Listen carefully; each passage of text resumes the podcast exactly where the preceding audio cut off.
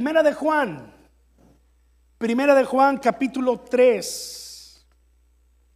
Estamos hablando de las verdades y hablamos de las verdades desnudas, aquellas verdades que duele escuchar, verdades que a veces se tienen que decir y que no gustan. ¿Se acuerdan de la historia que, que les conté hace dos semanas?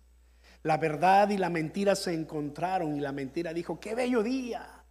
Y la verdad dijo, es cierto, es un bello día. Y la mentira dijo, y el sol está maravilloso. Y la verdad se asoma y dice, es cierto, el sol está maravilloso. Qué, qué curioso, la mentira dándole la razón a la, la verdad, dándole la razón a la mentira. Y la mentira siguió con su charla y dice, mira el lago, qué precioso. Y la verdad dijo, ciertamente el lago está precioso. Y luego la mentira dijo, oh, y mira el agua, está deliciosa. Y la verdad mete la mano y dice, en verdad que el agua está deliciosa. Y la mentira dijo, nademos un ratito. Y se quitó la ropa y se metió al agua. Y la verdad hizo lo mismo. Se quitó la ropa y se metió al agua. Y de pronto la mentira sale del agua. Y se pone la ropa de la verdad y se va. Y la mentira se quedó sorprendida salió del agua también. ¿Y qué hizo? No se atrevió a ponerse la ropa de la mentira. Y se fue desnuda. Y cuando todos la veían, ¡ah! se asustaba. La verdad está desnuda. ¡Ah! Y la mentira fue por allí diciendo cosas como si fueran verdad y muchos las creyeron. Y es que estábamos hablando hace dos semanas de lo que el apóstol Juan aborda eh, eh, en, el capítulo 3 respecto a aquellas personas que eh, engañan a otros, que guían a otros por caminos equivocados. Primera de Juan, capítulo 3. Y estábamos hablando acerca de de cómo eh, Juan aborda este tema del anticristo, el anticristo, y explicábamos un poco a qué se refiere la Biblia, ¿no? No voy a compartir eso hoy, si se lo perdió, podemos hacer dos cosas. Imíteme un café por ahí alguna vez y yo le doy el tema. Y si hay picos, mejor. y la otra que puede hacer es ir al Facebook al YouTube de nuestra iglesia, buscar allí el de hace dos semanas, usted le da play y se pone a escuchar. Y ya que está ahí, por favor, suscríbase y dele like para que estemos completos. Porque es un tema extenso, es un tema largo que nos ocupó 40 minutos, hermano. Yo, yo vi el, el mensaje y vi que eran 40 minutos. Dije, wow, esta vez me excedí un poquito. Entonces no voy a ir por allí ahora, pero es dentro de esa línea de verdades que Juan tiene en las cartas de Juan. Tenemos Evangelio de Juan y tenemos cartas de Juan. El Evangelio está al inicio del Nuevo Testamento. Las cartas están primera, segunda y tercera de Juan. Entonces estamos en, en primera de Juan, allí donde el apóstol habla acerca de estas verdades que duelen escuchar. Y una de ellas era esa. Juan decía, hay anticristos que andan levantándose y, andan enseñando cosas que son falsas y muchos las están creyendo. Y Juan decía, esos anticristos han salido de nosotros, pero no eran de nosotros, salieron de nosotros. Una de las cosas más terribles que vamos a ver es que personas que empiezan a enseñar cosas que son falsas, que no van conforme a la revelación de la Biblia, salieron de entre nosotros, salieron de la iglesia. Siempre ha sido así desde el inicio. Podríamos hablar de Judas el Iscariote, Judas el que traicionó a Jesús. Podríamos hablar de Diótrefes, que quizás más adelante lo vamos a mencionar, porque está en, me parece que es tercera de Juan, segunda o tercera de Juan. Podríamos hablar de muchos otros personajes en la historia, pero allí está dentro de estas verdades que Juan tiene que hablarle a la iglesia, que hoy nosotros queremos compartir con la iglesia, pero que no son fáciles de escuchar. Y la verdad de hoy entra dentro de estas verdades desnudas. No son fáciles de escuchar. Primera de Juan, capítulo 3 versículos 6 al 10. Dice así, esta es la nueva versión internacional, no es la que normalmente uso, pero dice así, todo el que permanece en él, hablando de Jesucristo, todo el que permanece en él, no practica el pecado. Uh, ya de entrada vemos una palabra allí que que no es tan agradable. ¿Cuál es? Pecado. Todo el que permanece en él no practica el pecado. Todo el que practica el pecado no lo ha visto ni lo ha conocido a Jesucristo. Queridos hijitos, que nadie los engañe. El que practica la justicia es justo, así como Él es justo. El que practica el pecado es de quién? Si el que practica la justicia es justo, así como Él es justo, el que practica el pecado es del diablo. Aquí está, verdades desnudas, ¿no?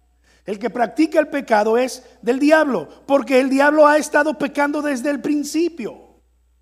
El Hijo de Dios fue enviado precisamente para destruir las obras del diablo. Gracias Señor. Ninguno que haya nacido de Dios practica el pecado porque la semilla de Dios permanece en él. No puede practicar el pecado porque ha nacido de Dios. Así distinguimos entre los hijos de Dios y los hijos del diablo. El que no practica la justicia no es hijo de Dios, ni tampoco lo es el que no ama a su hermano. Wow. ¿Cuántas palabras feas hay aquí? Pecado. ¿Saben ustedes que eh, los psicólogos modernos, hace ya algunas décadas a la fecha, han tratado de sacar este, esta palabra del vocabulario médico? Cuando alguien va con el psiquiatra y de pronto se abordan los temas espirituales, se evita la palabra pecado. Porque dicen los expertos que eso trae trauma a la vida humana. Porque además lo que se quiere es minimizar el, el poder de esta palabra el efecto de lo que es el pecado en la vida humana. Por lo tanto, no, está fuera del, fuera del vocabulario médico. Wow. No, eso no existe, eso no es verdad. Y, y saben que lo, lo, más grave de esto es que hay iglesias que no hablan sobre estas cosas. Lo que hacen es hablar cosas bonitas, verdades bonitas. El día está bonito, el agua está bonita. Pero hablar de verdades desnudas, no, no, porque eso no es popular. No, porque si yo hablo de pecado la gente se me va. No, porque si yo hablo de esto, ¿a poco no? Iglesias que entonces eh, eh, eh, evitan este tipo de temas. Me llama la atención, yo no sé si usted lo ha intentado, pero pruébelo en su celular. Abra los mensajes de texto, por ejemplo. Escoja a alguien allí, de preferencia alguien que sea un conocido de usted, de, mucha confianza. Pero no mande el texto, ¿eh? para que no se metan problemas. Trate de escribir la palabra pecado. Pecado. P-E-C-A-D-O mi celular con el autocorrector automáticamente me pone pescado. Y yo digo, mmm, pecado es una palabra en español también. Pero automáticamente, pescado. Y me pregunto, ¿no será que hay un complot para evitar este tipo de temas? Pero Juan no tuvo ningún problema en abordar ese tema y traerlo a la iglesia.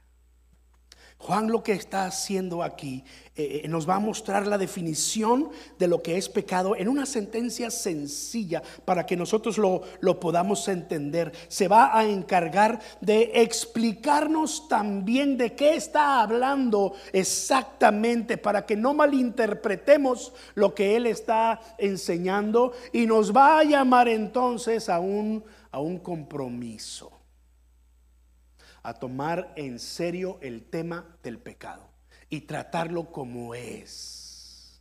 No cambiarlo por pescado, sino dejarlo como es. Entonces, Él eh, nos va a definir lo que es pecado. Capítulo 3, seguimos en primera de Juan, capítulo 3, versículo 4. Él ha escrito allí estas palabras. Todo el que comete pecado, ¿qué dice? Quebranta la ley de hecho, el pecado es, y ahí viene la definición, transgresión de la ley. Pecado es transgresión de la ley. De manera que si queremos tener una definición propia de pecado, podríamos decir que es una transgresión voluntaria a una ley conocida de Dios. ¿Dónde encontramos la ley de Dios?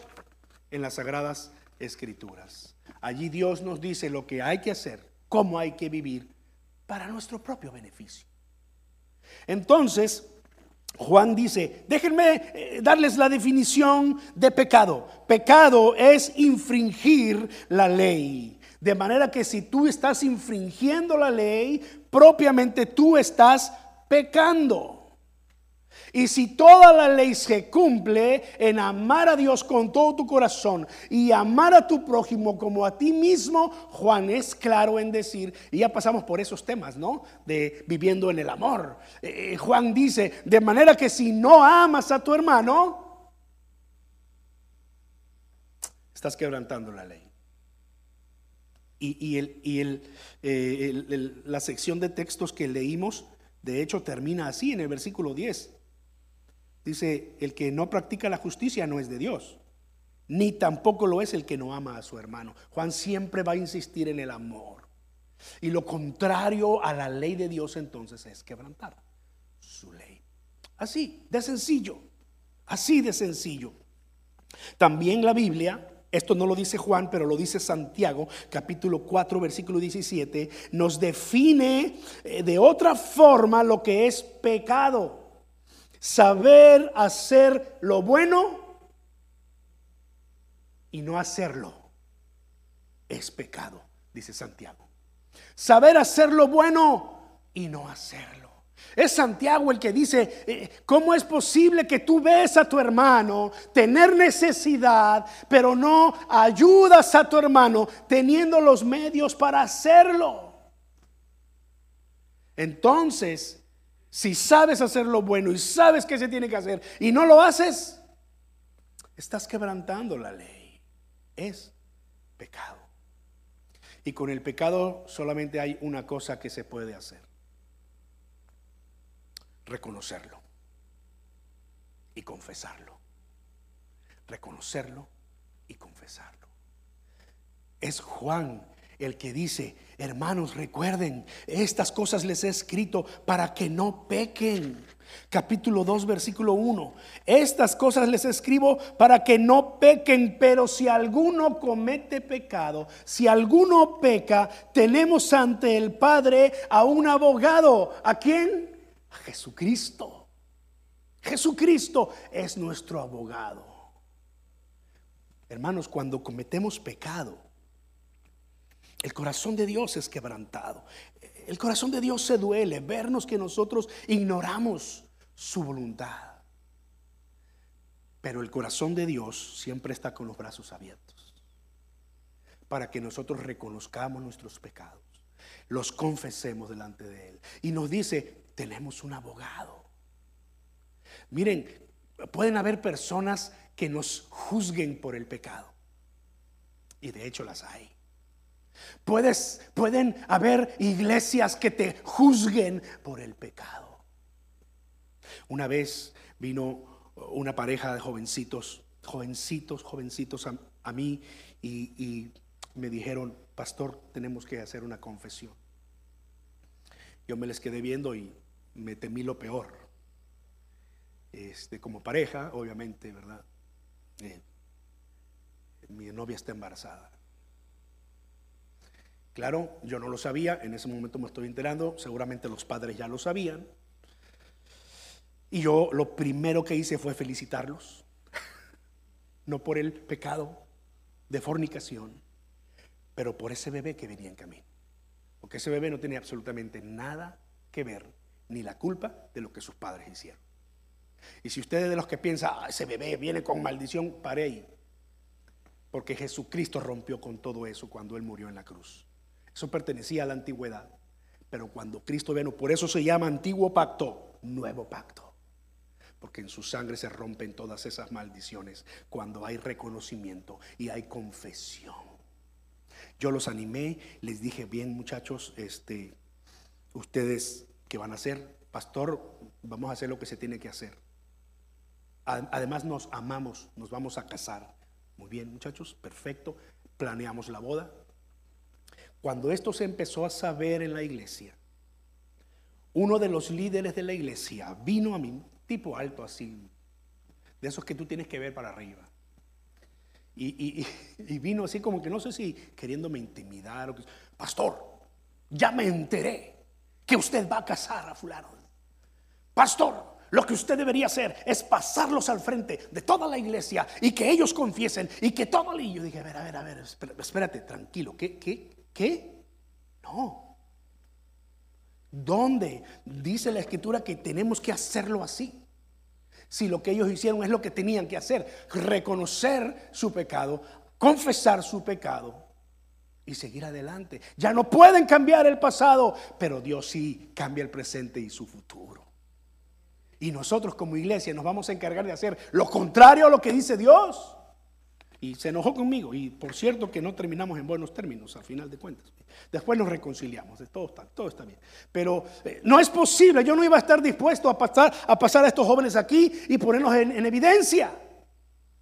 Pero tristemente hay líderes, hay iglesias que gustan de hacer este tipo de cosas.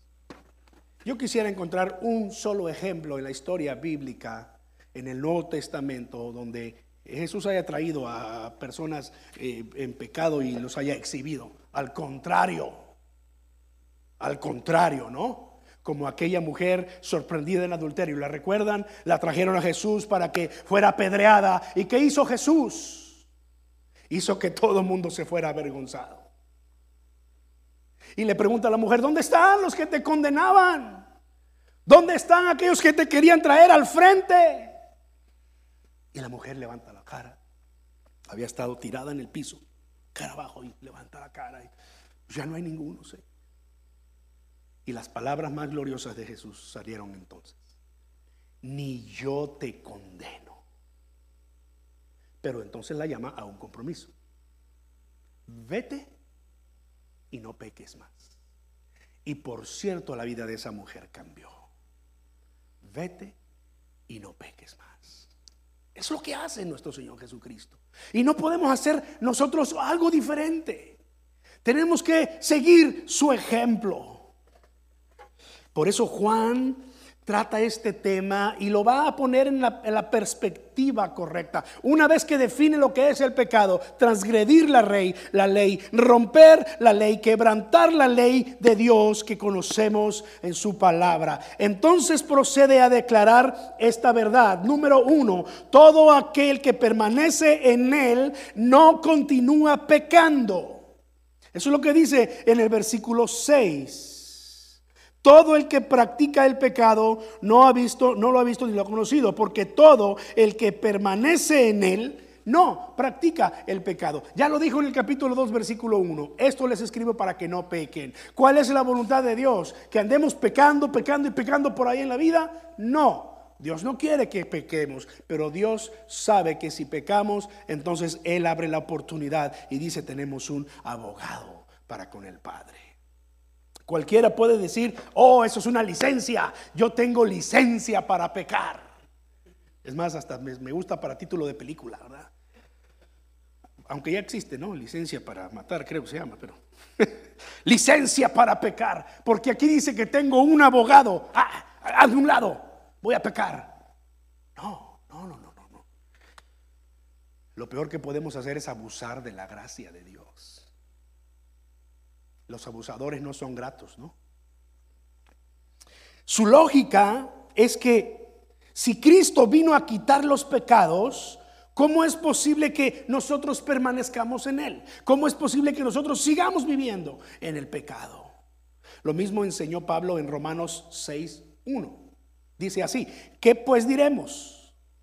¿Permaneceremos en el pecado para que la gracia abunde? De ninguna manera, porque los que hemos muerto al pecado, ¿cómo viviremos aún en él? Y eso se explica muy bien en el bautismo. Es, de hecho, Pablo en capítulo 6 de Romanos, el tema es el bautismo. Cuando una persona es sumergida en el agua, está muriendo a su vida anterior. Ser sepultados en agua. Y cuando sale del agua en el bautismo, eso significa resurrección a una nueva vida. Usted puede leer con calma Romanos 6 y se va a dar cuenta. Pero Pablo dice allí, hey, no podemos permanecer una vez que hemos sido limpiados perdonados del pecado, no podemos seguir encadenados allí otra vez. Tenemos que romper esas cadenas. Ahora, eh, Juan y Pablo se refieren a que eh, ya no vamos a pecar nunca. Desde que aceptamos a Jesucristo como nuestro Salvador, ya no pecaremos jamás. Bueno, ese es el ideal pero no la realidad. Esa es la meta a alcanzar. Dice Pablo que todos debemos aspirar llegar a la estatura del varón perfecto. Habla de Jesucristo. Y un día, un día va a suceder eso, ¿sabes? Si tú te mantienes caminando en la gracia, cuando Jesucristo venga, su obra en ti estará completa y estarás a ese nivel del hombre perfecto que es Jesucristo. Eso dice eh, Filipenses 1:6. Estando persuadido de esto, que aquel que comenzó en ustedes su obra la perfeccionará hasta el día de Jesucristo. Mientras usted y yo somos obra en construcción. Ya les dije, ¿verdad? Que hay que conseguirnos unas camisas que digan precaución, obra en construcción. Ahí como en las carreteras, ¿no? que usted ve allí los, los conos y precaución, hombres trabajando, prepárese para detenerse. Ah, qué molestas son las obras de construcción, ¿no es cierto? Más cuando salimos a la mera hora y tenemos que llegar temprano y nos agarra el, el tapón ahí porque están en construcción. Qué molestas son las obras de construcción. Usted y yo somos una obra en construcción. Por lo tanto, usted y yo somos molestos. Somos molestos, por eso es que hay a veces tantos problemas en la familia, tantos problemas entre nosotros, con los vecinos, con los compañeros de trabajo. Dios está haciendo su obra en nosotros. Yo quiero que me entiendan cuando de pronto yo no sé medir mis palabras o a veces yo tiendo a abusar de la confianza. Ya cuando tengo confianza con algunos, mis bromas a veces, a veces, a veces, solo a veces se pasan un poquito. Y, yo quiero que ustedes me entiendan. Estoy, eh, soy una obra en construcción. Pero yo también los voy a entender a ustedes. A veces no, no es cierto. Nos pasa que hacemos una broma que no cae bien a otro y decimos, ay, creo que me pasé, ojalá me entienda. Eso somos, eso somos. Entonces Juan y Pablo saben y por eso instruyen a la iglesia y dicen, bien, la meta a alcanzar es que eh, todo aquel que permanece en él, que ya no continúe pecando, pero mientras llegamos allá hay mucho que aprender, hay mucho que Dios está obrando en nuestra vida. No se desespere con usted mismo, pero tampoco se cruce de brazos y, y se duerma en sus laureles, ¿no? Abogado tenemos para con el Padre. Entonces Juan va a aclarar este punto. Y esta es la segunda cosa que dice respecto a esta verdad. En los versículos, en los versículos 7 y 8, él va a repetir algunas eh, eh, palabras y una de las palabras que más se repite en estos versículos de Primera de Juan capítulo 3 es la palabra practicar. ¿Lo, ha notado? ¿Lo ha notado que específicamente el texto dice practicar? Porque entonces Juan habla claramente y nos dice, tienes que entender, tienes que aprender a diferenciar entre lo que es caer en pecado y lo que es practicar el pecado. ¿Cuál es la diferencia? Caer en pecado es algo ocasional, es algo que tú no planeaste, es algo que tú no tenías la intención, pero tropezaste. Cuando tú vas caminando de pronto y tropiezas, ¿por qué fue? Porque no te fijaste por dónde estabas caminando, ¿no? Había algún eh, objeto en el camino, se te desabotonaron, se, ¿cómo se dice? Se desabrocharon las agujetas. ¿No les ha pasado que de pronto se, se tropiezan ustedes mismos? A veces uno mismo se mete el pie, etcétera, ¿no? Caer. Pero el texto enfatiza esta palabra varias veces, practicar. Yo por lo menos la puedo encontrar dos veces, hasta tres veces, practicar. El que practica, dice el versículo 7, el que practica la justicia es justo. Y versículo 8, el que practica el pecado. Y luego en el versículo 9, porque la semilla de Dios permanece en él, no puede practicar. En el mismo versículo 9 se repite la palabra, por lo menos la encontramos allí tres veces, encontré hasta cuatro veces ahora en esta lectura, en esta versión por lo menos. Y Juan quiere que la iglesia entienda bien este punto. Y ese es el propósito para nosotros en, este, en esta mañana, en este lugar. No es una licencia, pero es un entendimiento de las cosas. Ya dijimos, una cosa es que usted tropieza y otra cosa es que usted se vuelve profesional, practicante practicante. ¿Quién es un practicante? Aquel que sabe lo que hace. Aquel que tiene toda la intención. Aquel que tiene fríamente calculado, como dijera el Chapulín Colorado, las cosas que está haciendo.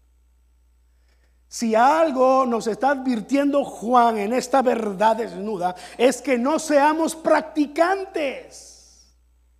Si estás aquí, entonces lo que tienes que hacer es reconocerlo y confesarlo. Dice eh, la escritura entonces, hey, cuidado con los que practican el pecado. Cuando, cuando se refiere a estas personas, se refiere a los que tienen ya como estilo de vida, como costumbre, el vivir en el pecado. Ofenden a la gente casi que por diversión, no les importa si, si dañan a otros, no les importan los principios, es su estilo de vida. Practicar.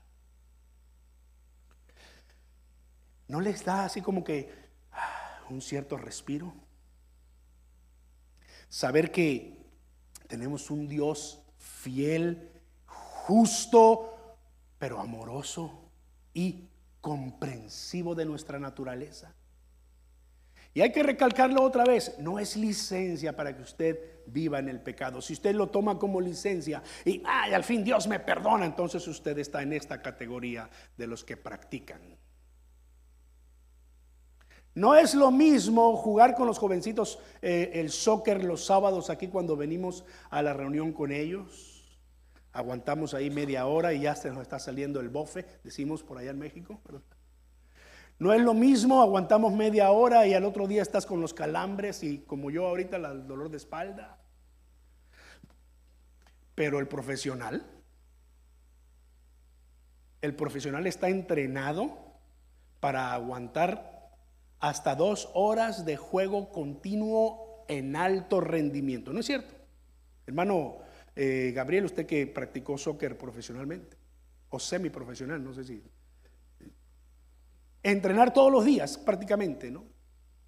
y, hay que hacer ciertas cosas todos los días, calentar, estirar, eso no se puede pasar por alto, ¿no? Voy a jugar fútbol, 90 eh, minutos jugando, corriendo, eh, eh, no, voy a, no voy a estirar, yo, yo, soy, yo soy muy bueno.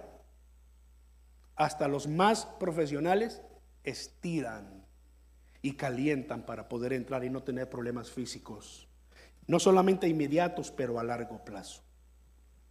Eso es lo que pasa con el profesional, es un practicante, es un profesional del pecado. A ellos es que el Señor los llama a que reconozcan y confiesen su pecado. A los demás el Señor nos dice, esfuérzate en la gracia. Cuida tu corazón.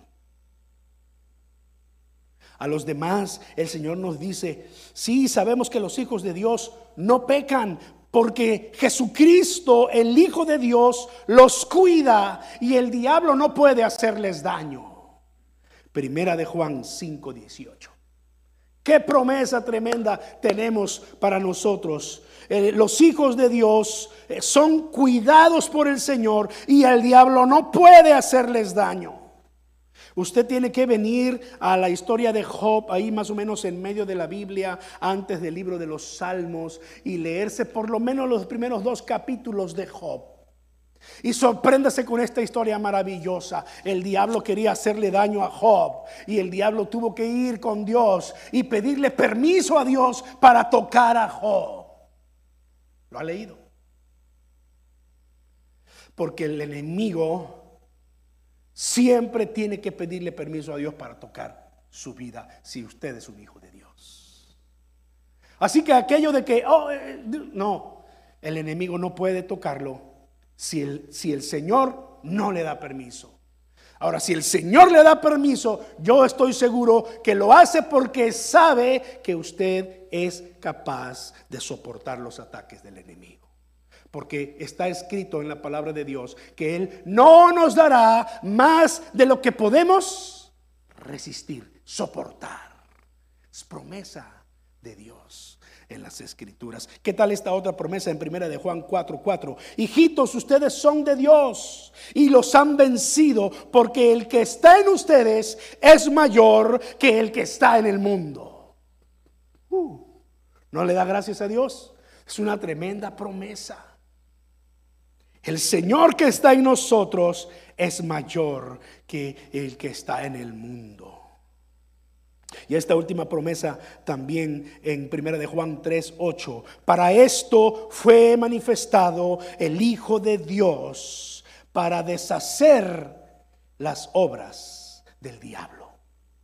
A esto vino el Hijo de Dios. Cuando Él dio su vida en la cruz, Él destruyó las obras del maligno. De manera, hermanos, que hoy no peleamos a ciegas. Hoy no, no, no, no peleamos contra el pecado y contra la carne sin armas. La misma escritura dice que nuestras armas no son carnales, sino poderosas en Dios para la destrucción de fortalezas. Cierra tus ojos conmigo en esta mañana. ¿Por qué no oramos juntos, nos humillamos delante del Señor? ¿Hay algún pecado que necesites, que quieras confesar? Hazlo hoy. Tal vez tú digas, pero yo no, yo no ofendo a nadie. Yo no le falto el respeto a nadie. Yo no engaño a nadie. Pero si no tomas en cuenta a Dios en tu vida, pues estás quebrantando la ley porque su voluntad es que tú estés cerca de Él, le busques con todo tu corazón. Así que puedes decirle hoy, en este momento, Señor, perdóname. Conoce mi corazón. Yo no quiero fallarte, pero sabes que soy débil. Sostén mi vida, Señor. Y te invito también a hacer votos de fidelidad delante de Dios. Dile al Señor, yo quiero vivir en pureza. Quiero vivir en rectitud. Quiero vivir en santidad. Porque entiendo en tu palabra, Señor, que tú no quieres que seamos pecadores. Y esas veces que tropiezo, que caigo, levántame, Señor. Levántame, Señor. Hermanos en el internet pueden orar conmigo también y pueden sincerarse delante de Dios. Él escucha tu oración. Y hazle el Señor y el Salvador de tu vida. Dile, Señor, creo en ti. Acepto tu sacrificio en la cruz. Perdona mis pecados. Hazme tu Hijo, Señor. Gracias, Padre.